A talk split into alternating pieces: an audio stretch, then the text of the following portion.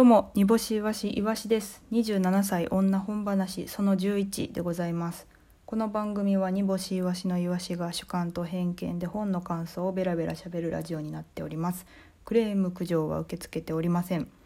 天気のいい日に布団を干してシーツを洗うなどして発散してください。はい、えー、11回目ということでですね着々とこう本を読んでいってると思いきやもともと読んでる本を、えー、消費して紹介しているだけでございます。そんな読み進めてません、えー、2個前ぐらいのこの本話でもお話ししましたけれども積んどくをしていると、えー、本を買ったけれども読めてない本が多いと、えーまあ、積み重なってるっていうことで、えー、お話ししましたけれどもまだその積んどくは減っておりません。はい、キム・ジヨンの横に5度を待ちながらがその横に考えるなめくじがまだあります。全て読めておりません。着々と読んでいきたいと思います、えー、前回ですねあの超読書術大悟先生のをご紹介したんですがその時に一緒に紹介すればよかったと思ったアプリがございましてちょっとその紹介からさせていただきますね。えーと、フライヤーというアプリご存知でしょうか、えーと、芸人の個性が出るライブの情報が書いた紙ではなく、えー、フライヤー英語で FLIER フライヤーでございます。フライヤーなんかもしれないですね。はい。えー、このアプリはですね読書の画期的なやり方を提示しているような感じのアプリでございまして本を要約しているアプリでございます。えー、1冊を10分で読めるというふうに歌われておりますけれども、えー、今巷で販売されている本の要約がバンバンバンバン載っているようなアプリでございます。もちろん課金したらいっぱい読めるんですけれども無料版でも結構良きものが載ってありました。えー、アウトプット大全集っていうあの多分本屋本屋古事記本屋古事記の皆さんは多分結構あの見られたかと思うんですけど白地に青の、まあ、紺色の文字で「アウトプット大全集」っていう本があるんですけれどもまあそのアウトプット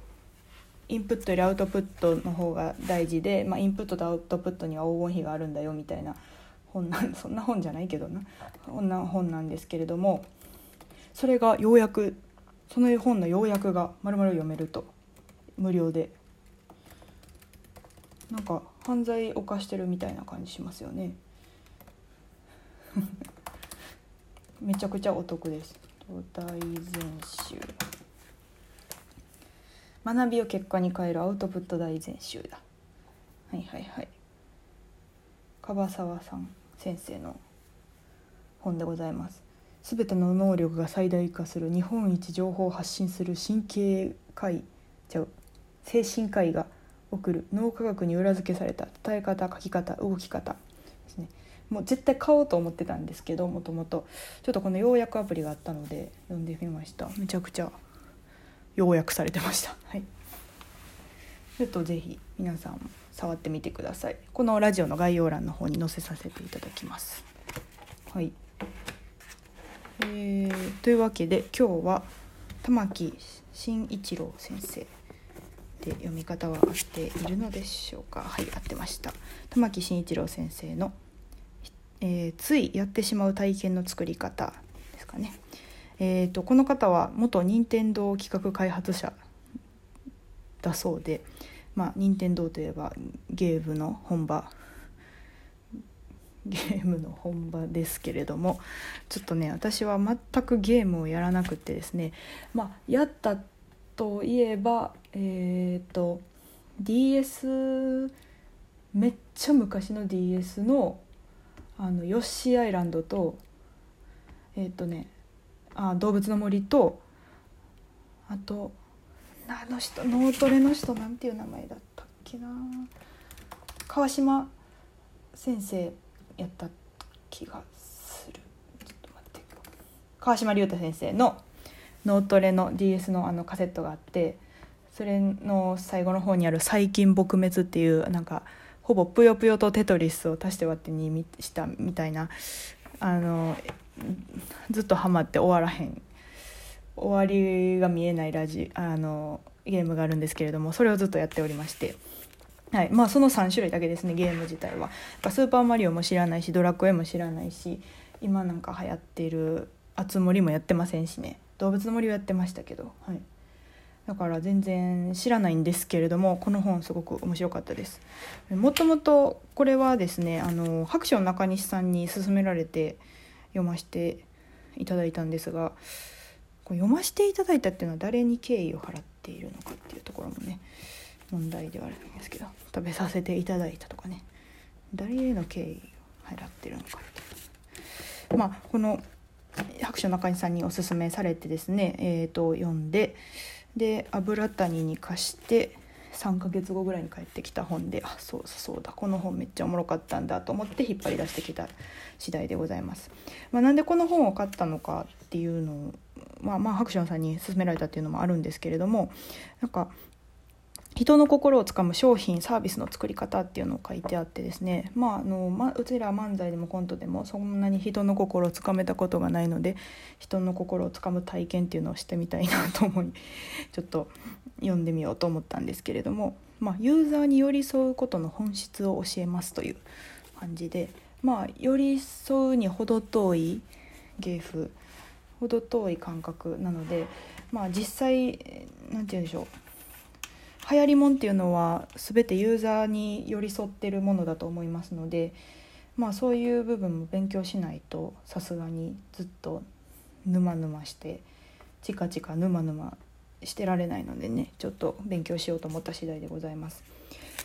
えーと、この本はですね、まあ、任天堂の企画開発者玉木先生が、まあ、あの任天堂のゲーム「スーパーマリオ」だったりとかを使って、えーとなんでこのマリオをついやってしまうのかっていうのを解説してるんですがあのクイズ形式で出してくださるんですがそのクイズ自体もつい読み進めてしまうようなテクニックが組み込まれてましてえ飽きることがないなくずっと読み続けてしまうような感じでした。結構読量一気に読量っていう感じですね。はい。うん、終わった後生行きましたね。生ビール行きましたこれは。結構読んだっていう感じですごい楽しかったです。でまあついやってしまう体験っていうのはまあいろいろあるとは思うんですがえーと、いろんなテクニックがこう複雑に絡み合って、えー、計算しながらやっていくと。なので、まあ、企画が思いつかないとか、まあ、アイデアが思いつかないとかっていう形で皆さん悩んでる方いらっしゃると思うんですが